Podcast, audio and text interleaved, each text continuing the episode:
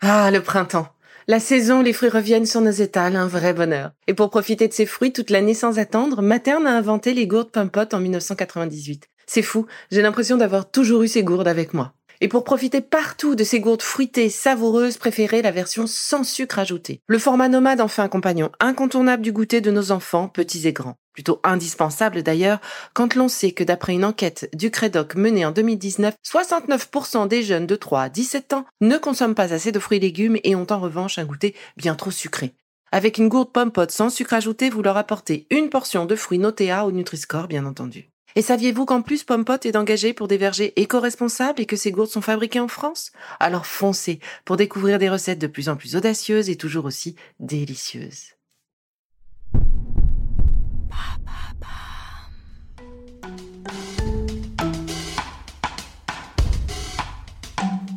Bienvenue dans Villa Uli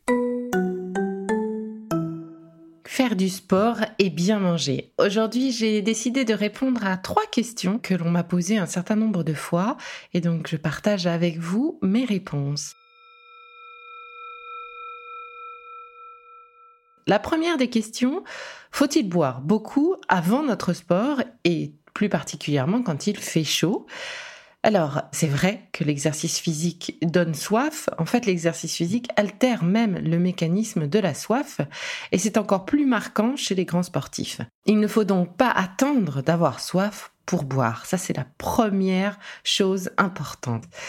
Et le réflexe de la soif est souvent déclenché quand nous sommes déjà en déshydratation. Donc déjà déshydraté à environ 1%, voire 2% quand il fait très chaud et que notre activité est très forte. Et du coup, à ce stade, eh bien, nos performances sont déjà diminuées avec une fatigue, une baisse de la concentration et une concentration, en l'occurrence, des toxines dans le corps beaucoup plus importante. Donc on va faire souffrir notre corps.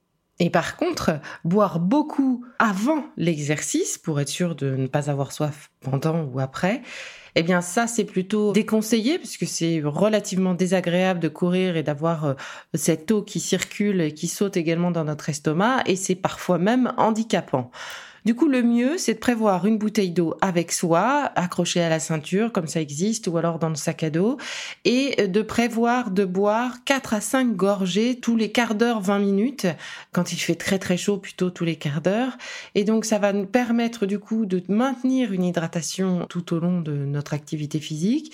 Ça va éviter cette espèce de chose désagréable dans l'estomac si on boit trop en partant. Et évidemment, une fois que l'exercice est terminé, l'idée c'est de pouvoir boire à plus soif, c'est-à-dire cette fois-ci en rentrant de votre sport, du coup sans contrainte.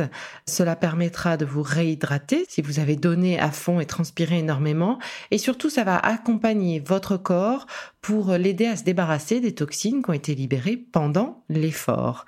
Et si vous complétez de ce grand verre d'eau après l'effort euh, des séances de réflexologie que je vous ai euh, préparées et que vous pourrez découvrir pendant tout ce mois, eh bien vous aiderez vraiment votre corps à se libérer de toutes ces toxines. Deuxième question, faut-il partir faire du sport le ventre vide ou après avoir pris son petit déjeuner? Alors ça c'est un grand mystère, c'est une espèce de question qui revient très très souvent. Et pour mettre fin au mystère, je vous partage les résultats d'une étude. Donc des chercheurs ont fait participer des volontaires à une activité physique avant le petit déjeuner. Et la deuxième partie de l'expérience consistait à les faire de nouveau ressortir pour une activité physique après avoir consommé un bon petit déjeuner. Le verdict, ben, se dépenser le ventre vide semble plus bénéfique. Pourquoi? Ben, Il y a une certaine logique puisque faire du sport après avoir mangé, eh bien, du coup, permet de brûler les calories que l'on a consommées juste précédemment et non pas ce qu'on a pu stocker, notamment en gras.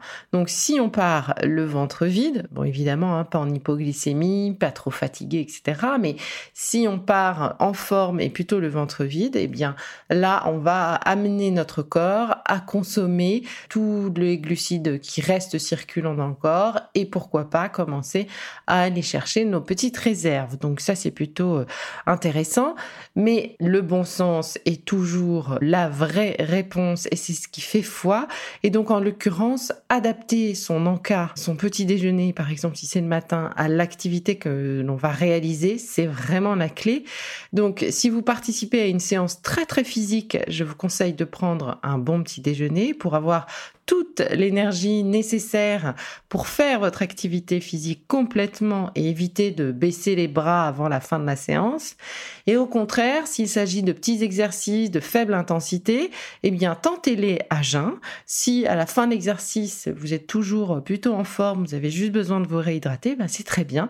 Vous avez du coup participé à décrasser un peu tout ça et puis vous avez consommé les quelques glucides qui restaient circulant dans le corps et derrière, il sera toujours temps de prendre ce petit déjeuner équilibré. Ne vous ruez pas sur la confiture et le pain blanc. On privilégie toujours le pain complet, en tout cas le pain aux céréales, un produit laitier, très peu de sucre. Et puis évidemment, ces conseils sont adaptés aux personnes qui sont, on va dire, en forme, pas en surpoids, non diabétiques. Et donc, si vous avez un doute, surtout, n'hésitez pas de demander conseil à votre médecin ou à votre nutritionniste. Il est temps pour moi d'évoquer avec vous la troisième question qu'on me pose assez souvent, c'est la possibilité de suivre un régime adapté pour aider à la prise de masse musculaire et aider du coup à retrouver une silhouette dynamique et musclée. Alors, évidemment, pour affiner sa silhouette ou perdre du poids, la prise de masse musculaire est une des directions. Disons qu'elle va permettre de stimuler le métabolisme de base. Le métabolisme de base, c'est l'énergie minimum nécessaire pour permettre de faire fonctionner le corps. Donc à savoir euh, respirer, faire marcher euh, le cerveau et euh, faire marcher le cœur. Donc l'une des façons de développer ce métabolisme de base, eh bien, c'est d'augmenter la dépense énergétique quotidienne. Et typiquement, les muscles, donc un kilo de muscle, va consommer plus d'énergie qu'un kilo de gras, parce que c'est actif, donc ça a besoin d'énergie pour fonctionner, pour s'entretenir, etc. Et donc du coup, si on augmente la capacité musculaire de notre corps, on va augmenter le besoin minimum énergétique pour que ce corps fonctionne. Et donc, si on augmente tout ça, ben forcément, si on mange pas plus, eh bien, on va consommer plus que ce que l'on va apporter à notre corps. Donc, au final, on aura des muscles et on va petit à petit diminuer les calories restantes et donc perdre du poids. Alors, l'exercice physique est évidemment absolument nécessaire pour développer cette force musculaire. Et eh ben, il est aussi important, à côté de cet exercice physique, de repenser un peu notre mode alimentaire et la construction de nos repas pour accompagner vraiment un renforcement musculaire fort et une prise de muscle harmonieuse. Pour cela, le plus adapté, c'est ce que l'on appelle une alimentation fractionnée. C'est-à-dire qu'on va réaliser plusieurs petits repas tout au long de la journée qui seront plutôt riches en protéines naturelles, puisqu'il s'agit de la brique véritablement à la brique de nos muscles. Alors tous ces petits repas, il faudra s'assurer évidemment qu'ils soient d'une part équilibrés, qu'ils apportent de bonnes protéines naturelles, qu'il y ait quand même quelques glucides pour euh, donner euh, ce carburant nécessaire à nos muscles et à notre cerveau. Et évidemment, on va euh, partir sur 5-6 repas dans la journée. On ne démultiplie pas comme ça inutilement le nombre de repas.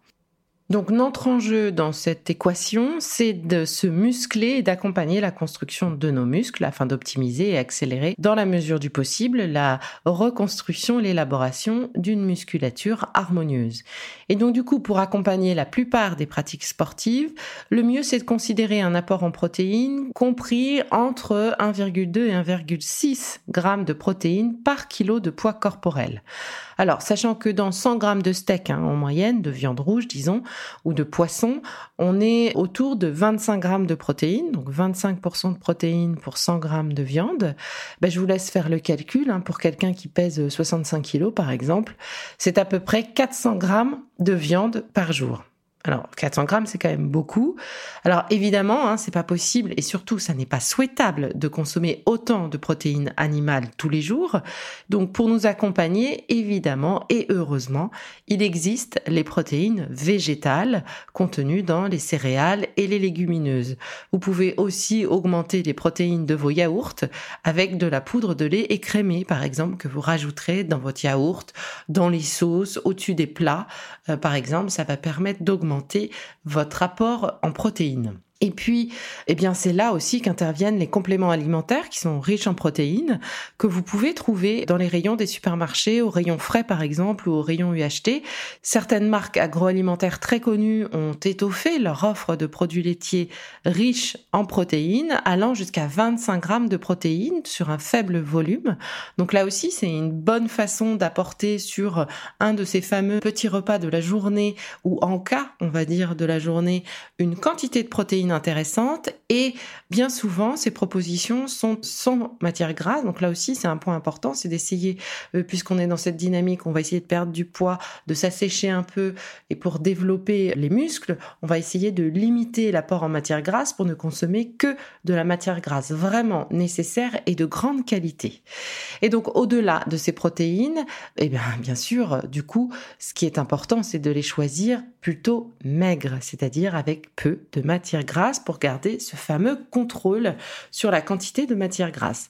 Donc la qualité de la matière grasse, je vous conseille de consommer de l'huile de colza ou des huiles combinées ou mélanger même huile de colza plus huile combinée. Ça va permettre d'apporter à votre corps ces acides gras essentiels qui ne sont pas fabriqués par le corps, qui doivent donc être absolument apportés par l'alimentation et ces acides gras sont très importants puisqu'ils interviennent dans euh, la fabrication des hormones, dans l'intégrité de la peau, dans la fabrication des fanères. Alors les fanères, ce sont euh, les ongles, les cheveux, les poils, etc. Donc on en a absolument besoin. Et donc du coup, sur cette phase, vous allez faire un petit peu plus attention. Je vous conseille une cuillère à soupe ou trois cuillères à café par jour. Et bien sûr, vous évitez tout ce qui est beurre et dérivés du beurre. Et pour ce qui est des produits laitiers, donc consommez-les plutôt sans matière grasse. Pour compléter ces petits conseils, un autre point très important, évidemment, ce sont les fibres. Elles sont très importantes à consommer. Ça aidera à faire avancer votre bol alimentaire et à garder surtout une digestion fluide. Et donc là, vous trouverez ces fibres dans les fruits, dans les légumes, dans les légumineuses, dans les céréales. Pensez donc à varier les formes de ces aliments. Donc euh, quand je dis varier les formes, je pense surtout crudité et cuidité. L'idée, c'est d'éviter que le ventre ne gonfle de trop, que vous subissiez des désagréments de digestion euh, difficiles. Et fait, quand on a ce ventre qui gonfle, surtout l'été, on se demande pourquoi, parce que pourtant on mange un peu moins. Eh bien, la réponse est simple, c'est qu'on mange moins peut-être, mais on mange beaucoup de crudité. Et ces fibres crues sont un petit peu agressives pour nos intestins, elles sont un petit peu plus difficiles à digérer. Donc le secret, c'est dans vos salades de mixer cru cuit. Donc on va penser euh, à des petites courgettes cuites que l'on rajoute froides dans la salade. Ça va être la même chose pour les poireaux par exemple, ou les petits choux de type brocoli ou le chou blanc par exemple, les petites fleurs de choux, c'est très bon. Vous les cuisez en les laissant al dente, vous les refroidissez et les réintégrez dans les salades. L'idée c'est vraiment d'essayer de mixer cru et cuit. Alors en somme, votre petite aide de mémoire, c'est d'alterner les sources de protéines animales et les sources de protéines végétales et vous augmentez un petit peu leur quantité. Donc pour cela, vous choisissez des viandes maigres, donc sans gras, consommez les volailles sans la peau. Pour rajouter des protéines végétales, ben, pensez euh, notamment à, intégrer euh, typiquement euh, quelques lentilles, à des soupes froides, pourquoi pas, à vos salades, à vos plats de légumes, donc intégrer des légumineuses dans vos plats de légumes et vos salades, c'est une bonne idée. Vous pouvez aussi, n'oubliez pas, de rajouter sur euh, vos plats, dans vos sauces, dans vos sauces de salade, sur vos yaourts, donc de compléter votre yaourt blanc avec de la poudre de lait écrémé. C'est une petite astuce très simple qui va permettre d'agrémenter et d'augmenter la quantité de protéines de chacun de vos plats. En cas de fringale, je vous conseille d'avoir un petit sachet d'une dizaine de noix et d'amandes euh, sur vous. Ça permet une collation équilibrée, composée de lipides protecteurs. Donc ça, c'est très important. Ce du bon gras. Cuisinez au maximum pour éviter euh, les sucres cachés et les mauvaises graisses. Buvez au minimum 2 litres d'eau par jour et évidemment, vous les répartissez tout au long de la journée. Pensez à faire des sauces maison à base de fromage blanc, d'herbes fraîches pour éviter évidemment les sauces du commerce et augmenter leur apport en protéines avec la fameuse poudre de lait écrémée que vous aurez ajoutée. Intégrer les fruits et les légumes à chaque repas en préférant pour les fruits les baies qui sont les fruits les moins sucrés. En collation, eh bien, pensez aussi aux produits laitiers ou aux substituts agrémentés de poudre de lait écrémé. Fractionnez votre alimentation en intégrant des collations autour des entraînements sportifs pour arriver à 6 repas par jour environ. Les féculents, eh bien, vous les choisissez plutôt complets pour un apport optimale en fibres, pas plus d'une poignée, donc ça fait pas beaucoup.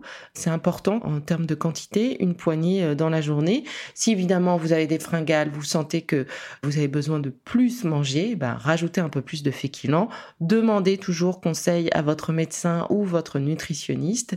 Il sera à même de vous donner des conseils très précis et adaptés à vos besoins.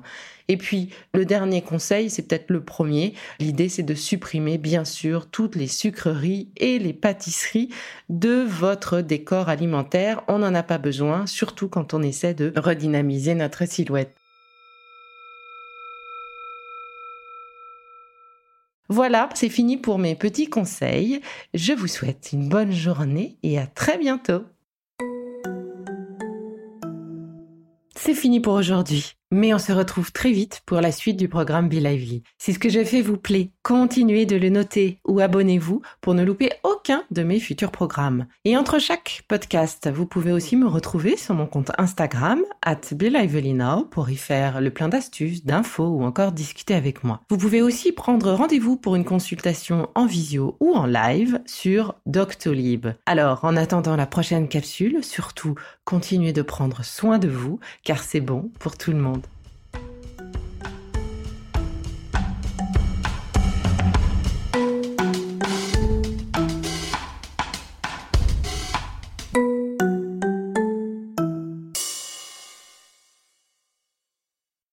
Merci d'avoir écouté cette capsule Be Lively. N'oubliez pas de vous abonner, de partager et de noter ce podcast. À bientôt. Le contenu que vous venez d'écouter n'est pas un dispositif médical et ne peut pas se substituer à l'avis d'un médecin basé sur votre situation personnelle. En cas de doute, consultez votre médecin.